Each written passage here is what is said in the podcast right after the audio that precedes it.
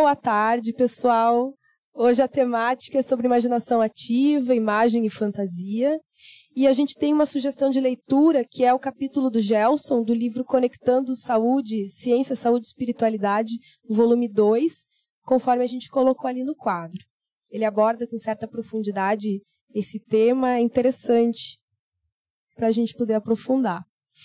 E nós gostaríamos de iniciar falando uma frase de Albert Einstein, que justamente o Gelson cita no texto dele, onde ele fala que a imaginação é mais importante do que o conhecimento. E não sei se vocês lembram, mas nós comentamos no encontro anterior que Jung e Einstein tiveram uma convivência durante alguns anos, especialmente no período em que Einstein estava construindo a teoria da relatividade, o que de uma certa maneira influenciou bastante nas teorias desenvolvidas por Jung.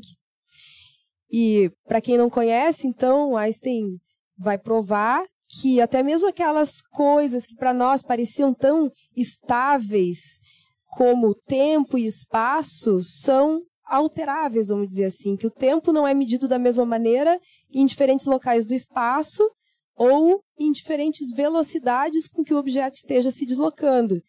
Então ele mostra, por exemplo, que um objeto que está mais próximo do planeta Terra vai vivenciar o tempo de uma maneira mais lenta do que o objeto que estiver mais afastado do planeta, porque a gravidade vai influenciar. A gravidade do planeta Terra faz o tempo se arrastar mais lentamente. E a velocidade, por sua vez, da mesma maneira, um objeto que estiver se deslocando muito rápido vai sofrer a influência do tempo mais lenta. Então, se deslocando mais rapidamente, o tempo corre mais devagar. Stephen Hawking vai falar do paradoxo dos gêmeos. Vocês já devem ter ouvido falar. Se a gente pudesse imaginar, por exemplo, dois irmãos gêmeos, o Gelson e o Gilson. Um fosse viver no topo de uma montanha e o outro no nível do mar. Aquele que passou anos vivendo no topo da montanha, ele vai envelhecer mais rápido do que aquele que está no nível do mar. Só que a diferença seria imperceptível para a gente aqui, os dois no planeta Terra. Mas se um deles pegasse uma nave espacial e fosse via viajar numa velocidade muito alta, próxima à velocidade da luz, quando ele voltasse, ele estaria muito mais jovem do que aquele que ficou na Terra, porque o tempo em alta velocidade estaria transcorrendo mais devagar. Então, todos os relógios biológicos, circulação sanguínea, batida cardíaca, ondas cerebrais, estariam funcionando de uma maneira mais lenta do que aquele que ficou na Terra. Então, essas questões, assim, que para nós sempre foram tão firmes, né, o tempo correndo de uma determinada maneira, e a gente passa a ver que nem isso tem uma estabilidade tão grande para a gente, o tempo é relativo, o espaço é relativo, e depois a gente tem isso pensando no macro, depois a gente tem a física que estuda o micro, a física quântica, que vai nos trazer questões também que nos deixam perplexos, como a questão do vazio da matéria. Ao estudar as partículas subatômicas, a gente vai perceber que mesmo a matéria mais sólida, na verdade, ela é composta por enormes espaços vazios porque é como se fossem as hélices de um ventilador. As partículas subatômicas se movimentam rapidamente, dando à matéria um aspecto sólido. O ventilador, quando ele está girando, faz com que a gente olhando enxergue um disco, é aparentemente um disco. Mas quando ele está parado, a gente percebe que tem hélices e tem espaços vazios. Se as partículas parassem de se movimentar, a gente veria que a matéria é composta por imensos espaços vazios. Então, tudo isso que nos parecia tão sólido, né? A gente começa a questionar e a ver de uma outra maneira. E o Jung vai dizer que psique e matéria se relacionam em uma certa instância. Porque às vezes a gente, em psicologia, tem a tendência a estudar o psiquismo como se tivesse um funcionamento e não se relacionasse diretamente com as coisas da vida física da matéria. E, em uma certa instância, se relacionam né? O Alexandre fica à vontade para roubar o microfone da minha mão, tá? Eu passo para ti daqui a pouquinho. Uh, então, tá bom. Mas antes da gente entrar propriamente na questão da imagem, da fantasia, eu gostaria de jogar um pouco para vocês E se puder contribuir também, de uma certa maneira, o que, é imagem, o que, é fantasia? O que, é fantasia, o que, é realidade? O que, que é imagem, o que, que é realidade? Como é que essas coisas se relacionam? Que, vocês pensam? Vocês têm alguma ideia sobre isso pudessem compartilhar conosco?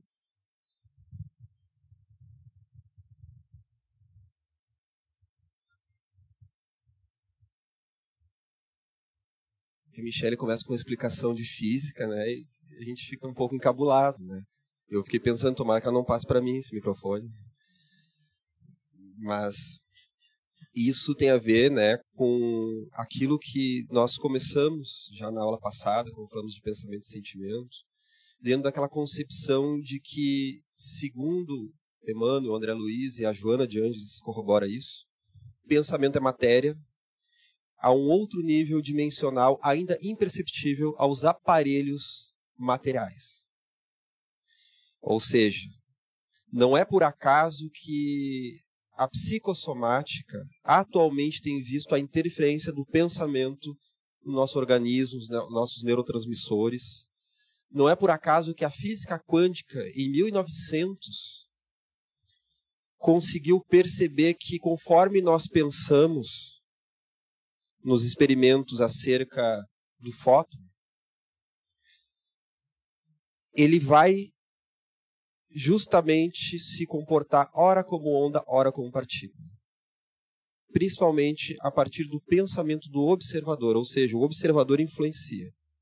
E a partir daí aquela grande divisão entre pensamento e matéria se desfaz, né? Porque nós vemos que o pensamento, agora buscando aí André Luiz, o pensamento ele influencia tanto no mundo externo quanto no mundo interno. E ele também vai influenciar tanto na dimensão física, aquela que nós chamamos de física, né? na verdade, que a Michelle falou, é uma energia coagulada, vai interferir tanto na dimensão física quanto na dimensão espiritual. Ele é um elo de dois mundos. Né? Então, Agora vamos puxar de novo. Né? Vocês pensaram que ia escapar da pergunta, né? Essa pergunta da Michelle, que é muito instigativa, né? Se pensamento é matéria, se nós interferirmos na matéria, se a matéria não é tão matéria quanto nós imaginamos, ela não é tão estável, tão fixa, né? ela é uma energia em movimento.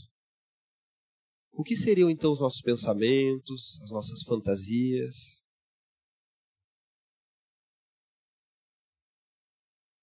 eu só peço uma delicadeza que vocês respondam com a boca, por causa que a telepatia, depois do almoço, não funciona.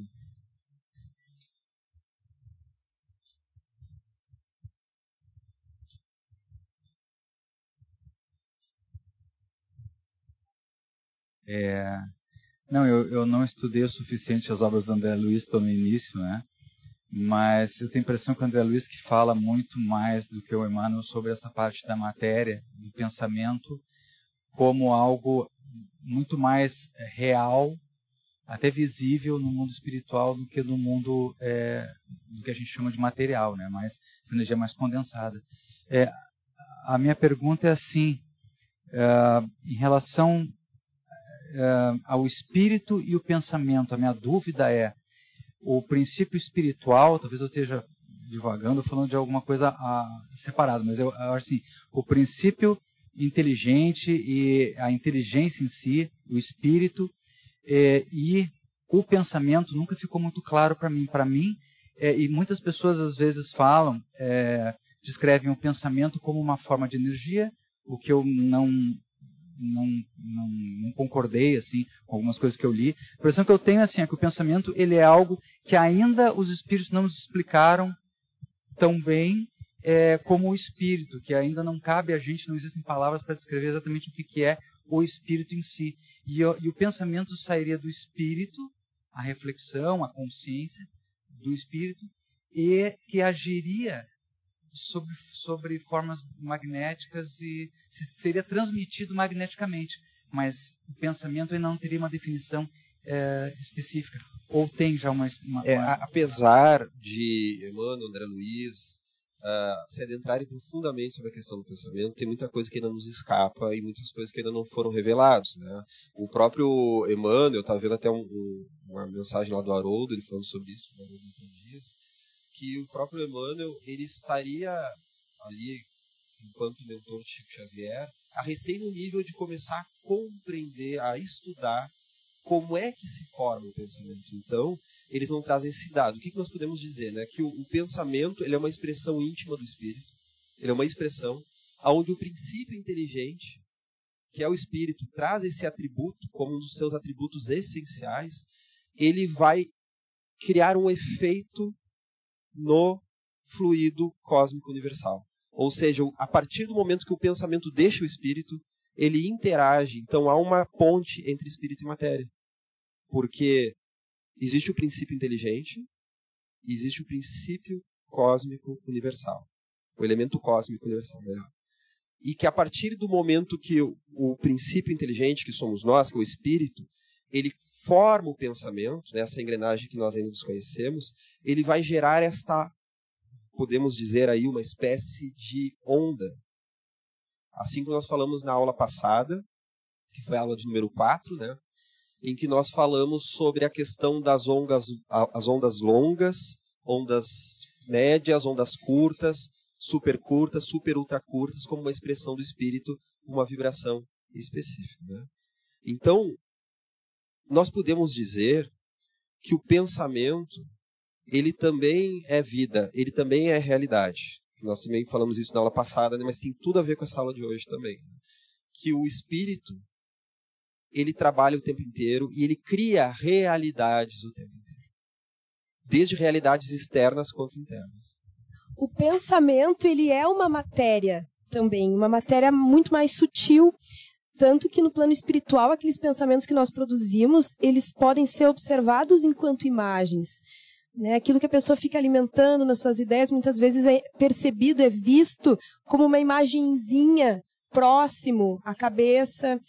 E a gente lê André Luiz, que a gente às vezes alimenta esses pensamentos que eles tomam uma certa forma que parecem entidades vivas, enquanto a gente fica alimentando aquelas entidades, uh, aqueles hologramas, vamos dizer assim, eles permanecem ali como se tivessem vida própria. Não tem, obviamente, eles são alimentados por nós.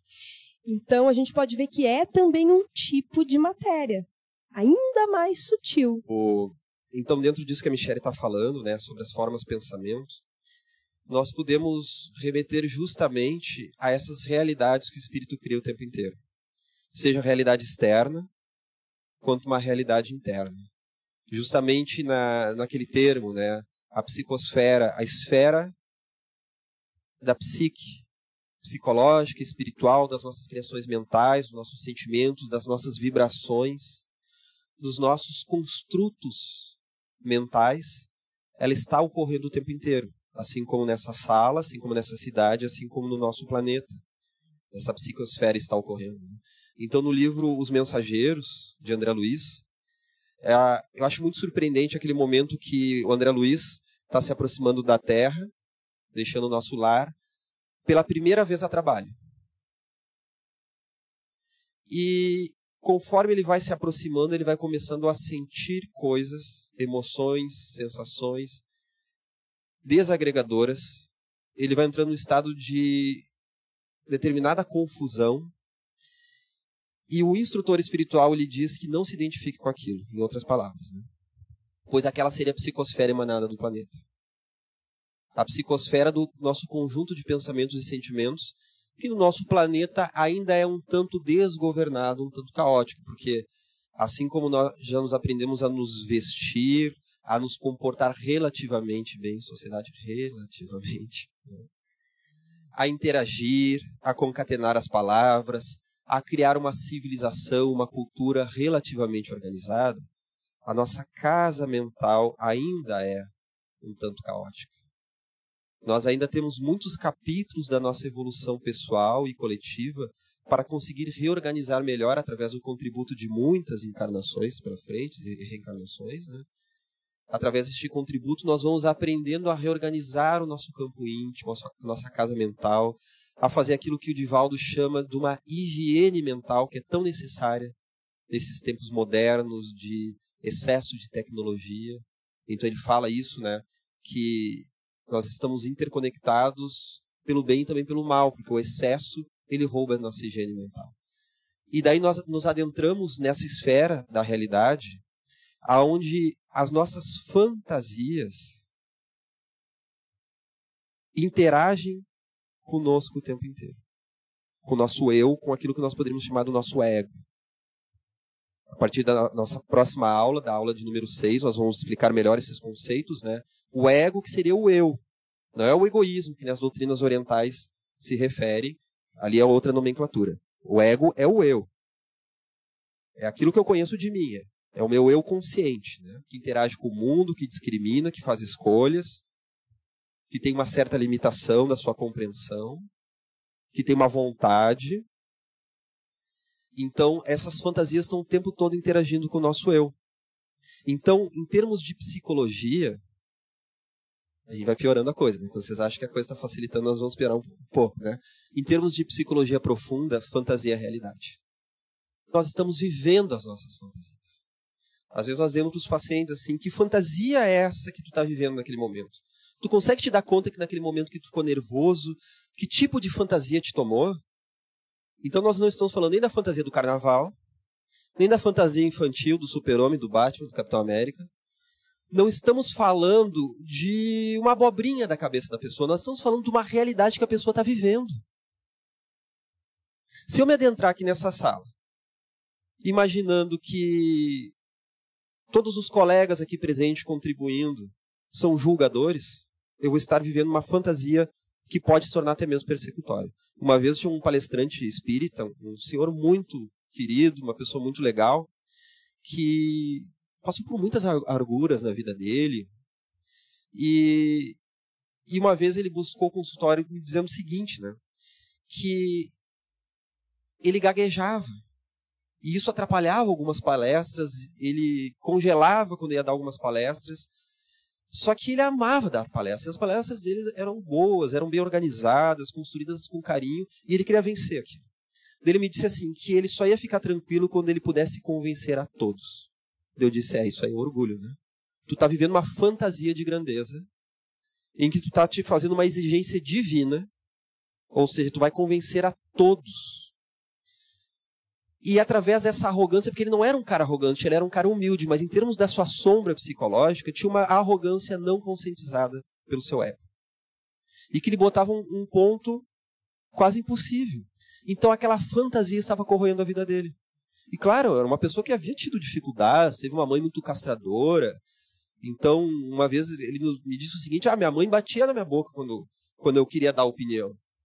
Deu, ah, que infância difícil. Não, não foi na infância, eu já tinha uns 30 anos. Então, imagine assim que, o, o, desafio, né? Claro que quando nós colocamos algum exemplo aqui, nós modificamos algumas coisas, não estamos expondo a ninguém, nós juntamos alguns casos, né? Até o público também possa assistir em casa com tranquilidade, né? Mas nós estamos trazendo aí alguns tipos de vivências de algumas pessoas que, que, que passaram por isso, em que a, a pessoa, então, buscando superar esse trauma, essa dificuldade, né? Tendo imbuído de uma boa vontade, também estava imbuído de uma demanda de um complexo psicológico desagregado. Nós vamos também estudar os complexos a partir da próxima aula, né? Vai ser uma aula bem especial de teoria psicológica e espiritual. As fantasias, elas são realidades internas. E são tão importantes quanto, porque a gente vai se relacionar com a realidade externa a partir disso. E as imagens, daria para a gente dizer que elas sintetizam uma série de experiências, porque elas juntam assim elementos da percepção, elementos da emoção e naquela figura, né? Ali vai estar sintetizado então toda uma, uma vivência também. Então, imagem e fantasia têm essa importância. Por isso que se diz que, do ponto de vista espiritual, a imaginação é a força criadora do espírito né, vindo de encontro com essa colocação do Einstein. Fala, tu citasse o André Luiz, eu anotei até uma passagem aqui do livro Nos Domínios da Mediunidade, onde ele fala sobre a criação mental. Olha só como é que ele diz. Tudo o que existe dentro da natureza é a ideia exteriorizada. O universo é a projeção da mente divina. E a Terra, qual a conheceis em seu conteúdo político e social, é produto da mente humana. Tudo parte de uma imagem para depois se tornar essa realidade objetiva que a gente percebe, né? Ele continua: civilizações e povos, culturas e experiências constituem formas de pensamento, através das quais evoluímos incessantemente para esferas mais altas. Então, a importância disso, né? Jung, no livro Psicologia e Religião Oriental, justamente traçando a diferença entre o Oriente clássico e o Ocidente clássico, é porque o Oriente e o Ocidente hoje estão muito misturados, né?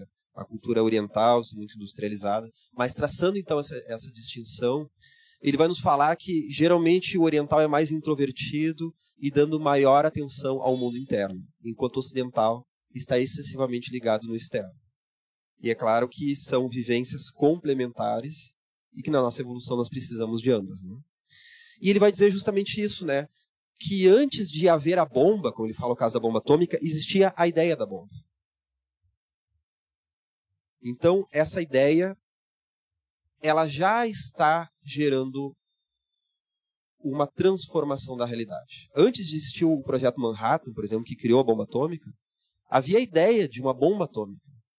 Então, a partir do mundo das ideias, falando grosseiramente, que o mundo das ideias é um conceito platônico mais profundo, né? mas a partir do mundo das ideias, foi surgindo a ideia de uma bomba que começou a causar uma modificação justamente na organização social, porque depois se criou essa bomba e essa bomba deu início ao período nuclear e à Guerra Fria.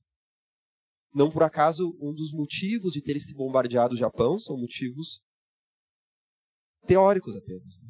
O Japão já estava vencido no final da Segunda Guerra Mundial. Há três hipóteses desse bombardeamento. Primeiro, não deixar que os soviéticos se adentrem no Japão. Eles iam se adentrar logo em breve, já estavam na China. Segundo, dar um recado aos soviéticos. E terceiro, que é a hipótese menor, de que o Japão, já tendo cinco aceleradores de partículas naquele momento, o medo que o Japão tivesse a bomba. Ou seja, vem como a ideia, até a ideia, por exemplo, da bomba, faz com que um país deixe de invadir ou invada outro. Como essa ameaça que não está só naquele produto, está na psicosfera. E aí, quando há as, as nossas tragédias, né, seja no exterior, seja no Brasil, nós devemos que cuidar muito que tipo de pensamento nós emanamos. Há muitos médiums ostensivos que nos grupos mediúnicos relatam que, por exemplo, aqueles meninos na, na caverna, foi em qual país? Tailândia, né? Isso, na Tailândia, os meninos na caverna, então o mundo se comoveu, foi algo muito bonito a comoção mundial, a caridade de muitas pessoas, a preocupação.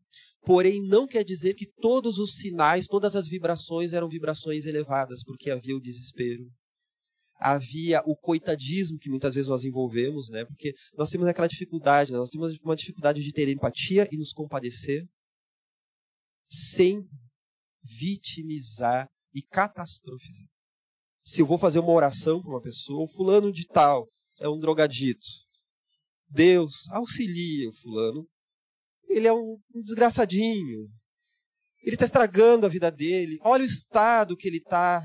Só vai afundar daqui para frente. Tá, eu estou orando, eu estou obsediando a pessoa, né?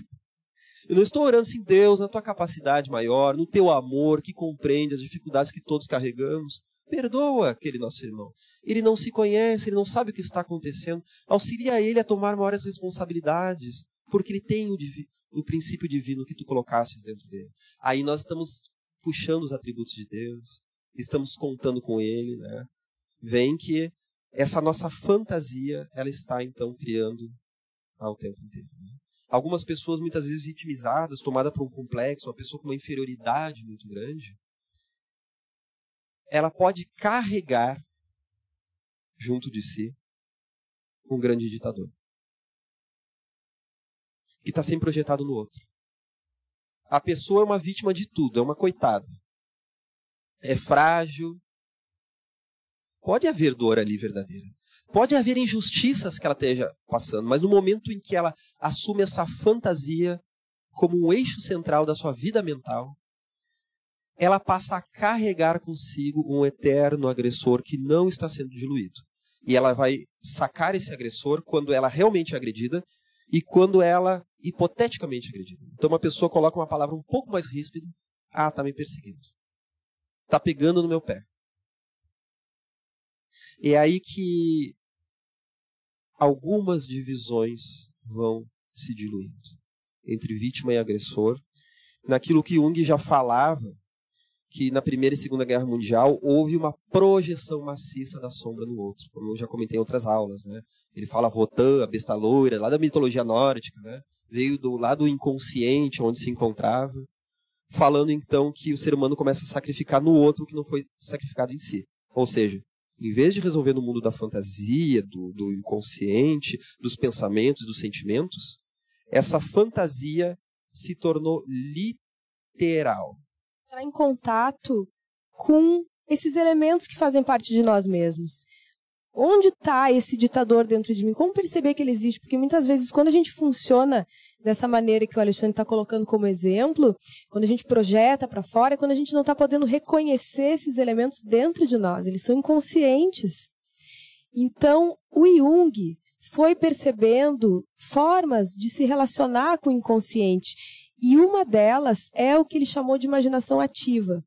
Ele percebeu que poder lidar com alguns elementos do inconsciente de maneira consciente, de maneira desperta, poder conversar com algumas imagens produzidas pela nossa mente, trazia mais conhecimento sobre nós mesmos e trazia também a possibilidade de um amadurecimento da personalidade.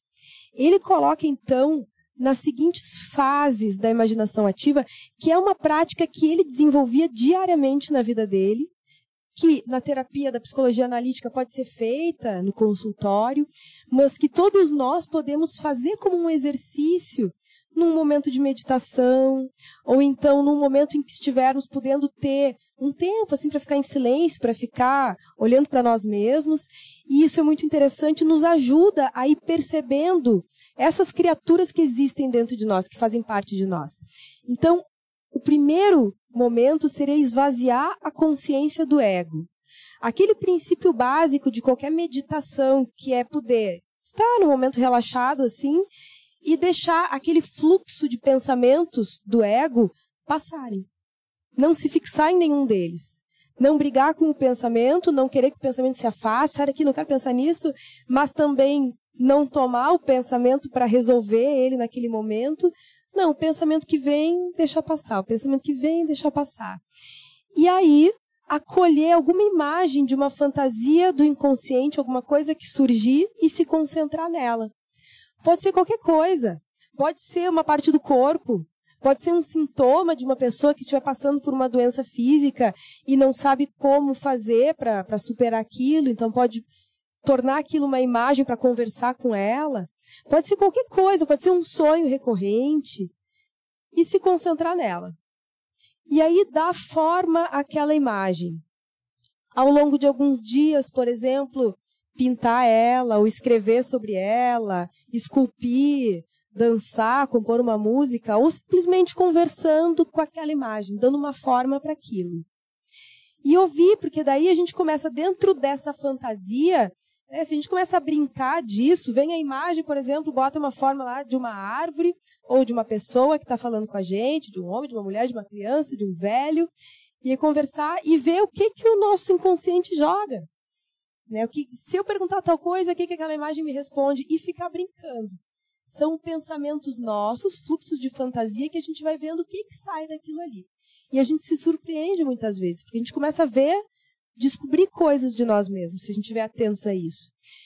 E aí, mais adiante, poder se confrontar moralmente, né? dizer, colocar o ego presente, para poder então se questionar a respeito daquilo, poder se dar conta desse ditador que existe dentro de mim, e que por isso eu projeto no outro, e por isso eu me torno uma pessoa muito insegura, muito né, encolhida, de medo desse ditador que na verdade está dentro de mim, poder se confrontar com isso e, por último, aplicar na vida cotidiana o que se aprendeu na imaginação ativa. Então, poder recolher essas projeções, por exemplo, cada vez que eu estiver brigando com o outro, porque eu estou achando o outro autoritário, estou pegando o teu exemplo, tá? Poder recolher essas projeções e, ao invés de brigar com o outro, poder se concentrar em si. O, a Von Franz, que é uma discípula do Jung, ela traz um exemplo e que nos leva também a questionar a coisa dos pensamentos, de como a gente tem que ter um certo cuidado para não tornar a imaginação ativa uma magia negra, por exemplo. Porque aí tem um exemplo de uma paciente da Von Franz que ela teve um sonho e a partir de um sonho ela relata na terapia dela que ela fez uma imaginação ativa com relação a uma pessoa que tinha incomodado ela, que estava com muita raiva, e ela fez a seguinte imaginação ativa, entre mil aspas. Se imaginou, imaginou aquela pessoa que a irritou, sendo decapitada, sendo agredida, etc e tal. E ai, depois ficou super aliviada de ter dado uma surra naquela imagem da pessoa. Só que aí depois ela teve um sonho, onde ela estava sendo raptada por uma bruxa horrorosa, e ela vai muito assustada para o consultório e conta aquilo. Na verdade, o inconsciente dela deu nome para aquilo que ela fez. Ela estava fazendo uma bruxaria, não era uma imaginação ativa. Porque na imaginação ativa, a gente tem que realmente tirar essa intenção mais do ego, assim, o, o ego dela se sentiu agredido, ameaçado, e aí se aliviou através daquele exercício supostamente entendido como imaginação ativa. Então, não é isso, é justamente poder abrir mão dessa fantasia egóica e entrar em contato com uma realidade mais verdadeira de nós mesmos. Qual seria o exercício verdadeiro nesse caso? Seria pensar, por que eu me senti tão irritada com aquela pessoa? Quem em mim se sentiu agredida irritada? E aí poder dar forma a isso. E não pegar aquela pessoa que me irritou e dar uma surra nela. Então, isso é importante a gente ter um certo cuidado, de ter essa franqueza, essa sinceridade conosco mesmos né, de poder olhar aquele que se irritou dentro de mim e não simplesmente pegar a pessoa que nos provocou aquela reação e lidar com aquilo exteriorizado, porque daí também não adianta, né? Se a pessoa que tem um ego muito inflado assim, ela vai conseguir enxergar isso? Existe algum trabalho que possa ser feito psicologicamente, psicologicamente com ela? Ela precisa justamente fazer esse trabalho porque o nosso ego vai querer atrapalhar a experiência o tempo inteiro. Uh, porque justamente nessa imaginação ativa nós vamos usar dois princípios: o nosso ego consciente e um olhar atento para os produtos que vão surgir do inconsciente. Então é aquilo que o Jung chama de trabalhar a nossa função transcendente. Função transcendente é um termo que ele utiliza para falar justamente de um estado de atenção, de respeito ao inconsciente, em que o nosso ego, que é diretivo, o nosso ego que acaba querendo controlar as situações, ele se coloque numa posição mais atenta, mais reverenciadora do inconsciente, para conseguir observar quais são aqueles símbolos, seja símbolos sadios ou dolorosos, que estão surgindo do nosso inconsciente. Que tipo de material está ali? Até porque logo mais nós vamos trabalhar aqui no curso da Joana, que a Joana de Ângeles ela adota justamente uma visão do inconsciente mais próxima da visão junguiana, em que o inconsciente ele traz sentido, ele é teleológico. Ele nos dirige para a integração dos aspectos dissociados da nossa personalidade. Ou seja, é o inconsciente sábio, numa palavra mais popular. Então, estar atento a estes símbolos é construtivo. Então, por isso que numa técnica como essa, né, de visualização e de imaginação ativa, muitas vezes, ah, tu imagina então que tu estás num campo, e então nós, pode se guiar assim, ah, então ali naquele campo tem um sol que está te aquecendo, mas também tem que ter um espaço para a pessoa trazer uns outros elementos como é que esse sol, como é que esse campo, quem é que está ali presente, quem é que surge. E a partir daí nós vamos vendo quais são as imagens espontâneas que surgem. Determinada vez eu trabalhei um tempo com um, paciente que tinha uma questão, uma ferida muito grande com o paterno, uma ausência do pai, né? E a partir do momento que ele iria viajar e ia para outra cidade não ia poder manter a psicoterapia, eu trabalhei com ele então um, um exercício de imaginação ativa em que ele se deparava com uma paisagem muito bonita e naquela paisagem ele conseguia dar a mão para aquela criança interior dele. Ele acalmava aquele menino que estava lá aflito, ele chegava perto daquele menino, ele sentia a angústia daquele menino e que naquele momento ele se sentia imbuído do sentimento tranquilo. Só que sentimento era esse eu deixei com o paciente. Que palavras era essa? Com o paciente. E que naquele momento ele também sentia uma espécie de presença espiritual de alguém mais sábio que lhe ia orientando. E daí depois de abrir os olhos, depois de respirar profundamente, fazer todo o processo, ele foi me contando o que, que é essa imaginação, foi ele falando. O que essa figura de um espírito protetor ao seu lado, foi ele falando, o que, que ele falou para o menino, como é que o menino se comportou, ou seja, o inconsciente dele foi trazendo outros elementos que diziam respeito àquilo que ele precisava viver. Né? Isso que tu estava falando do inconsciente tem uma finalidade. Vamos supor que a pessoa não consiga se dar conta disso, como tu dissesse, né? É uma questão de tempo, porque o nosso inconsciente ele continua jogando e jogando e jogando até que a gente faça consciência. Como nesse exemplo da paciente da Von Franz, ela sonhou com a bruxa.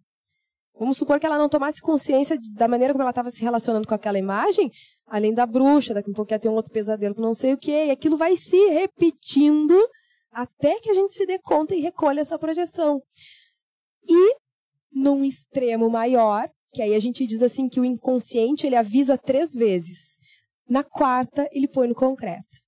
Avisou, avisou, avisou, e a gente continua repetindo a situação. Alguma situação objetiva da nossa vida material, vamos dizer assim, se atravessa e faz com que a gente então se obrigue a se deparar com aquilo.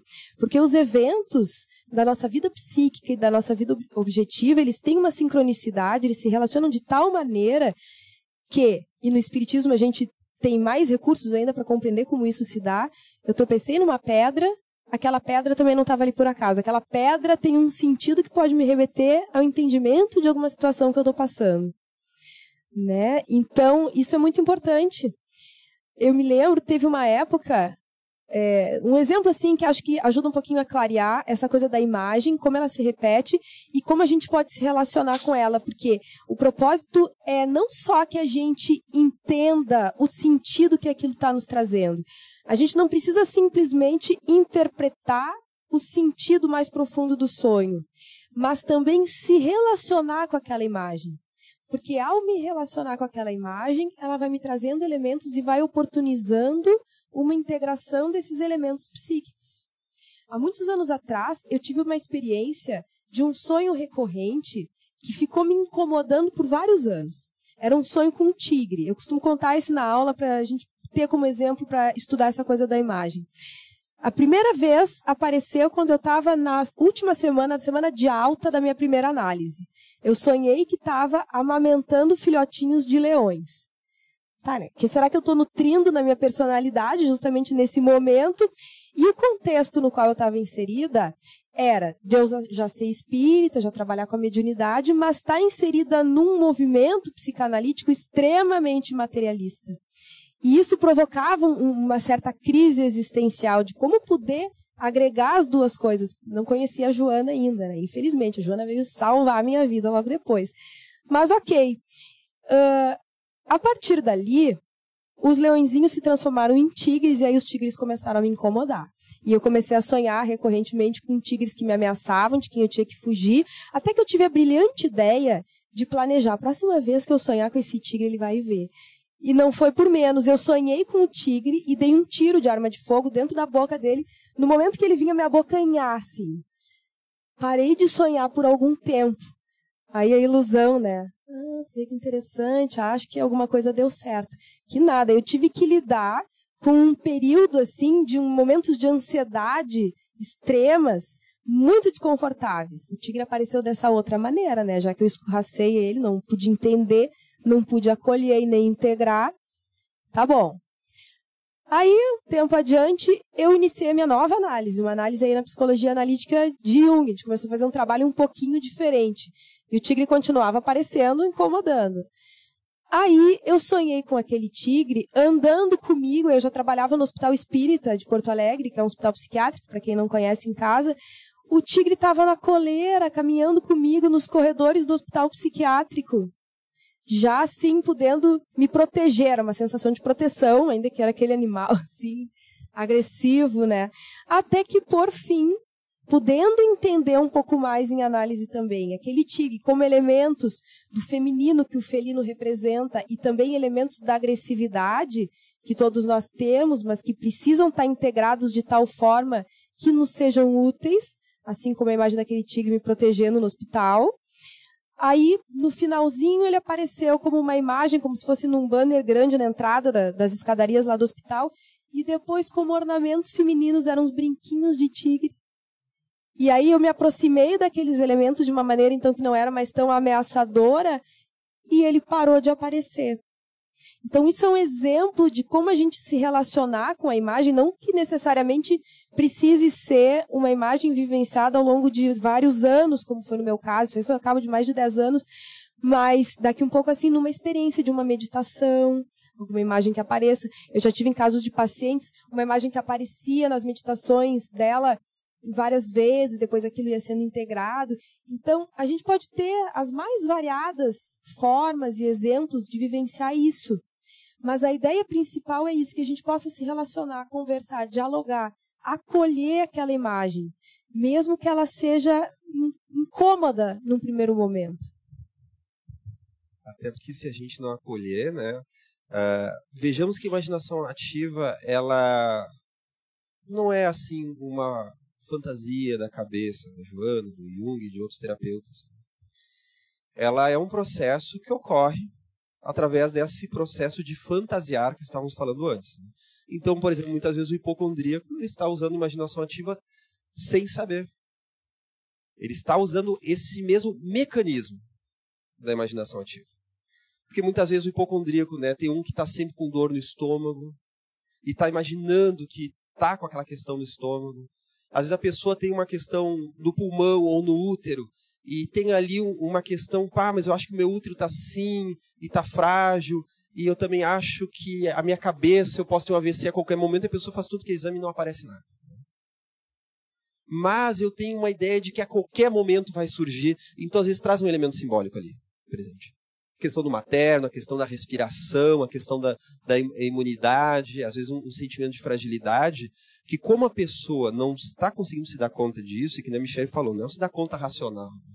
Então quer dizer que é porque alguém puxou a minha saia do jardim da infância. E eu recalquei, então hoje não. Às vezes a, informação, a interpretação, ela ajuda só a ter uma parte, né? Mas é a gente se confrontar com esse conteúdo, com essa energia que está dentro de nós, né? Essa energia, eu digo no sentido assim, essa emoção, essa energia psíquica, essa libido, essa energia psíquica que está presa no trauma, no complexo, e que muitas vezes vem através, então, dessas imaginações. Né? Senão a gente ia que nem no analista de Bagé que dizia ali, né? Então a pessoa entendeu o que aconteceu, a partir de hoje o paciente está curado e odeia a mãe. Né? Então, naquelas interpretações, né? Talvez quem esteja assistindo em casa não saiba, o analista de Bagé é, um, é, uma figura literária aqui do Rio Grande do Sul, né? Em que é, digamos assim, um, um psicoterapeuta meio guasca, né? Meio grosso. E, e é interessante como Jung vai desenvolver a imaginação ele resgata este conceito lá dos textos alquimistas, porque ele vai trazer toda a riqueza psicológica da alquimia como um processo iniciático, não tanto no, no período pré-química, né? porque nós sabemos que em termos de química a alquimia trazia algumas falácias, mas no sentido psicológico ela falava de algumas coisas verdadeiras. O ouro da alquimia só era o ouro verdadeiro quando era o ouro psicológico, era um simbolismo para determinadas operações que nós vamos fazer em termos psicológicos. Né? E daí o Jung, ele vai passar por uma fase muito difícil da vida dele, principalmente ali depois de 1913, logo depois que ele havia brigado com o Freud, que era um grande amigo seu e colaborador, e ali no início da Primeira Guerra Mundial, que ele estava com aquela hipersensibilidade mediúnica, em que ele vai ser tomado por imagens do seu inconsciente. Então ele via um mar de sangue tomando a Europa. E, como um grande psicólogo que ele era, ele já interpretava aquela, aquela ruptura de, de estruturas, aquele mar de sangue, como o inconsciente de uma forma caótica tomando conta da vida dele. Ou seja, ele começou a achar que ele estava com uma psicose latente, que ele estava prestes a esquizofrenizar. Né? E daí ele ficou tranquilo quando começou a guerra. E ele se deu conta que ele estava percebendo o inconsciente da coletividade.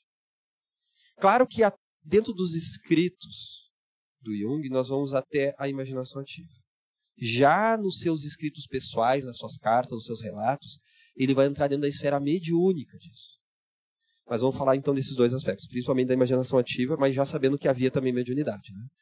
Ele começa, ele se cura através de um exercício que ele começa a fazer, de diários e exercícios de imaginação todas as noites, principalmente durante a noite, em que ele se encerrava no escritório dele. E ele vinha aquelas imagens muito fortes, muito fortes, e ele não queria acolher porque ele tinha medo, e tem um momento que ele começou a acolher. Ele já havia feito isso na infância. Porque perto dos seus 11 anos, houve aquele momento em que ele olhava para uma igreja que estava sendo construída na cidade dele, lá na Suíça, e ele tinha aquele pensamento que ele ficou evitando. Durante três dias ele ficou lutando a ferro e fogo contra aquele pensamento que vinha. Que era a imagem de Deus defecando em cima da igreja e a igreja desmoronando. Né? E ele luta contra aquilo. Na verdade, depois Jung vai entender que aquela religiosidade muito restrita que o pai dele estava trazendo, porque o pai dele era um pastor em crise existencial e uma crise de fé, que aquilo já não estava sendo suficiente, que ele precisava destruir aqueles muros da igreja para que pudesse relativizar aquele tipo de fé. E o inconsciente dele tentou trazer de várias formas, ele não permitiu e começou a vir aquela imagem destrutiva. Então, ele teve um grande alívio depois de deixar isso ocorrer. E na construção do livro vermelho, ele dialoga com vários personagens. É um livro assim de características surreais, de características literárias, em que ele se deixa levar pelo inconsciente, descreve o que vai vindo na cabeça e as imagens que ele vai vendo com os olhos e com a mente. Imagens em que, de repente, ele está no escritório e o chão se desfaz e ele cai num lodo e ele começa a tatear e tentar descobrir o que é aquilo. E logo ele vai estar conversando com personagens como o profeta Elias, que na sua visualização seria então pai de Salomé, que é aquela filha do Herodes que manda decapitar João Batista. E olha que interessante, né? Nós já sabemos que Elias reencarnou como João Batista, não sei até que ponto ele tinha esse conhecimento. Né? E que ambos representavam partes da sua psique. Elias representava o pensamento racional. Lembrem da aula passada que eu falei de forma muito rápida, né, sobre as funções da consciência, pensamento, sentimento, intuição, sensação. E a partir dessas imaginações ativas, ele vai começar a chegar a princípios psicológicos pessoais e universais. Então Elias, depois ele vai se dando conta que o velho Elias que dialogava com ele, representava o seu mundo do pensamento enquanto a Salomé era o mundo do sentimento. E Elias então era aquele velho sábio, dotado de sabedoria, e ele estava negando o sentimento, e Elias vai lhe revelar que ele tinha um caso com Salomé. E ele então ficou horrorizado nesses diálogos mentais, que nós sabemos que tem um elemento mediúnico nesses diálogos mentais, né? Não estamos aqui descartando, é uma das hipóteses que se levanta, nós debatemos sobre isso, né? Mas vamos ver aqui neste momento a questão da imaginação ativa. Foi através do livro vermelho que ele começou a se curar daquela crise existencial, daquela chamada perda da alma que ele estava vivenciando, porque a sua personalidade até então estava neurotizada nos seus 38 anos. Ele era famoso, ele tinha uma baita de uma teoria conhecida no mundo inteiro, ele já era milionário, porém aquela vida que ele tinha não estava dando conta das suas necessidades e potencialidades inconscientes. E daí ele, começou, ele teve que entrar numa crise muito grande e a saída veio através dessa imaginação ativa.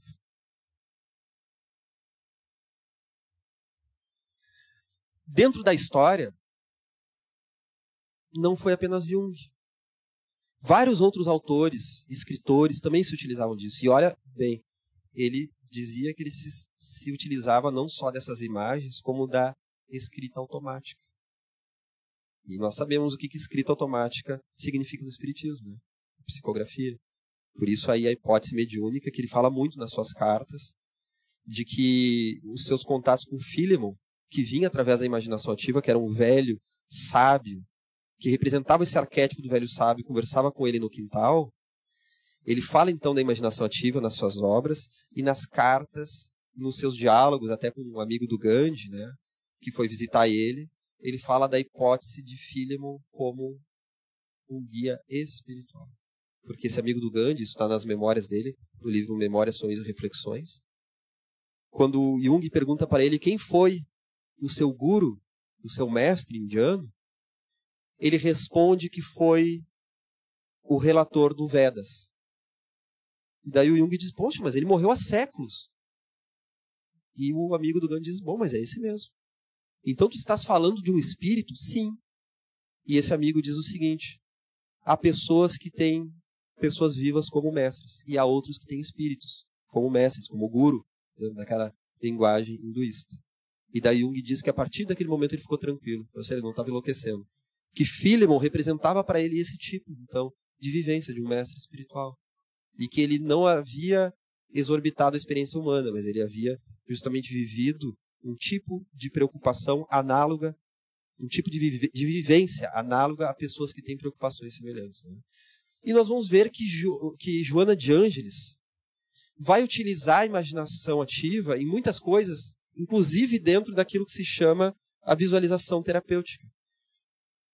Porque justamente vai ser o médium de Valdo Franco, vai ser também o trabalhador espírita Nilson de Souza, que vão, em momentos de debilidade orgânica, se utilizar de processos de visualização para se curar.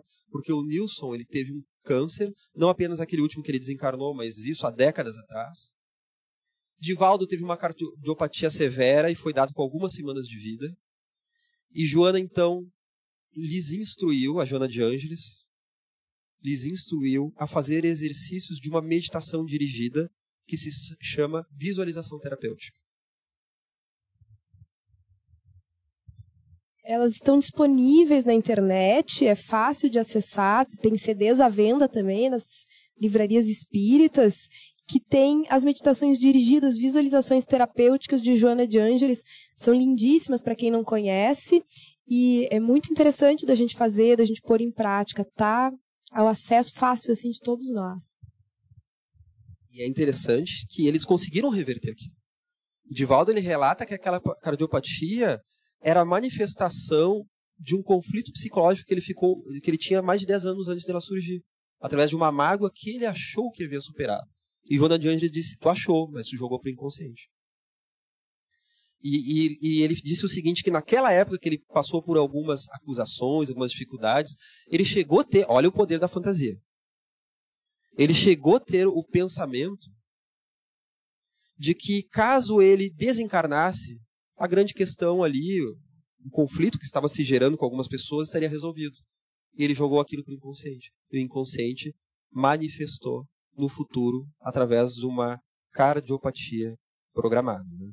Então, e vai ser através dessas visualizações terapêuticas, em que nós podemos imaginar, como ela, ela relata, né, na sua série psicológica, que se busca então visualizar uma luz sobre os órgãos doentes. A gente acolhe aquele órgão, né? Imagina uma luz, está com problema pulmonar, está com problema na tireoide, imagina uma luz envolvendo aquele órgão, agradece pela manifestação daquela doença, mas Pai, pedimos que ela possa ser superada da melhor forma. Vamos imaginar um carinho, uma luz. Podemos imaginar, como ela relata, né? luzes sobre os centros de força, aquilo que os hinduístas e yogis chamam dos chakras, né? E André Luiz chama de centros de força. Nós podemos imaginar uma determinada luz correndo nesse centro de força, harmonizando o nosso pensamento, a nossa expressão, o nosso sentir e todas aquelas outras questões correlacionadas. Então é algo que está ao alcance de todos, né? De uma meditação que ao invés de nós nos colocarmos naquela forma mais receptiva da meditação, nós vamos utilizar esse mesmo mecanismo meditativo para agir de uma forma, então, ativa. Então vejamos o poder que há justamente essa esfera da fantasia e da criação. A visualização terapêutica, ela, as etapas dela são mais ou menos assim. Primeiro a gente, para quem não conhece, primeiro a gente faz um relaxamento do corpo físico, né, tranquiliza os pensamentos também visualiza alguma coisa da natureza, algum ambiente da natureza que promova um relaxamento mental mais profundo.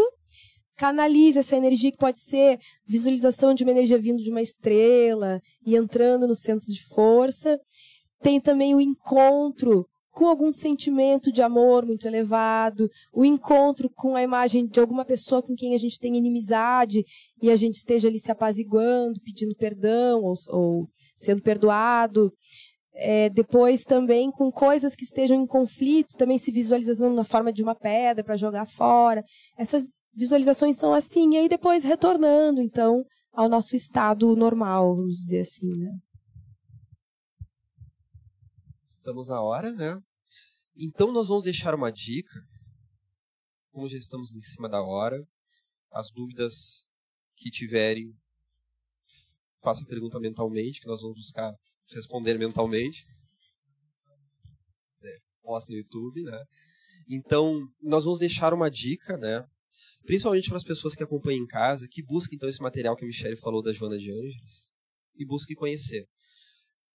Com uma ressalva. A Joana de Ângeles, ela cataloga as visualizações terapêuticas como uma terapia complementar ao espiritismo não está no corpo da doutrina, não há contradição entre isso e o espiritismo, como nós estamos vendo, né? Mas ela cataloga assim como a homeopatia, assim como a acupuntura, os solários, como a própria meditação, ela é muito bem-vinda ao espírito, mas é sim uma categoria de exercício complementar. Não é uma técnica espírita, é uma técnica da desobsessão, do passe e tantas outras que já fazem parte do corpo doutrinário. Né? Então, na próxima aula, nós vamos adentrar num, num momento muito importante desse ano, desse curso, que é justamente a estrutura da psique. A partir daí, nós vamos aprofundar ainda mais os correlatos entre psicologia e espiritismo, em que nós vamos estudar alguns termos como self, individuação, consciente, inconsciente, complexos, arquétipos, que vão nos servir para todo o restante do curso. E depois nós vamos ver cada um específico nas suas aulas, certo? Apenas lembrando ao público de casa que nós temos uma periodicidade semanal.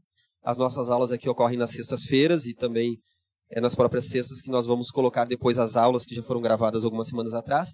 Mas, naturalmente, como nós temos alguns feriados, como aqui nós vamos ter a Páscoa na semana que vem, talvez haja alguma intermitência nessa postagem ao público, mas que logo vai ser mantida, então, as postagens aula por aula, quem está acompanhando de casa, certo? Vamos dar encerramento.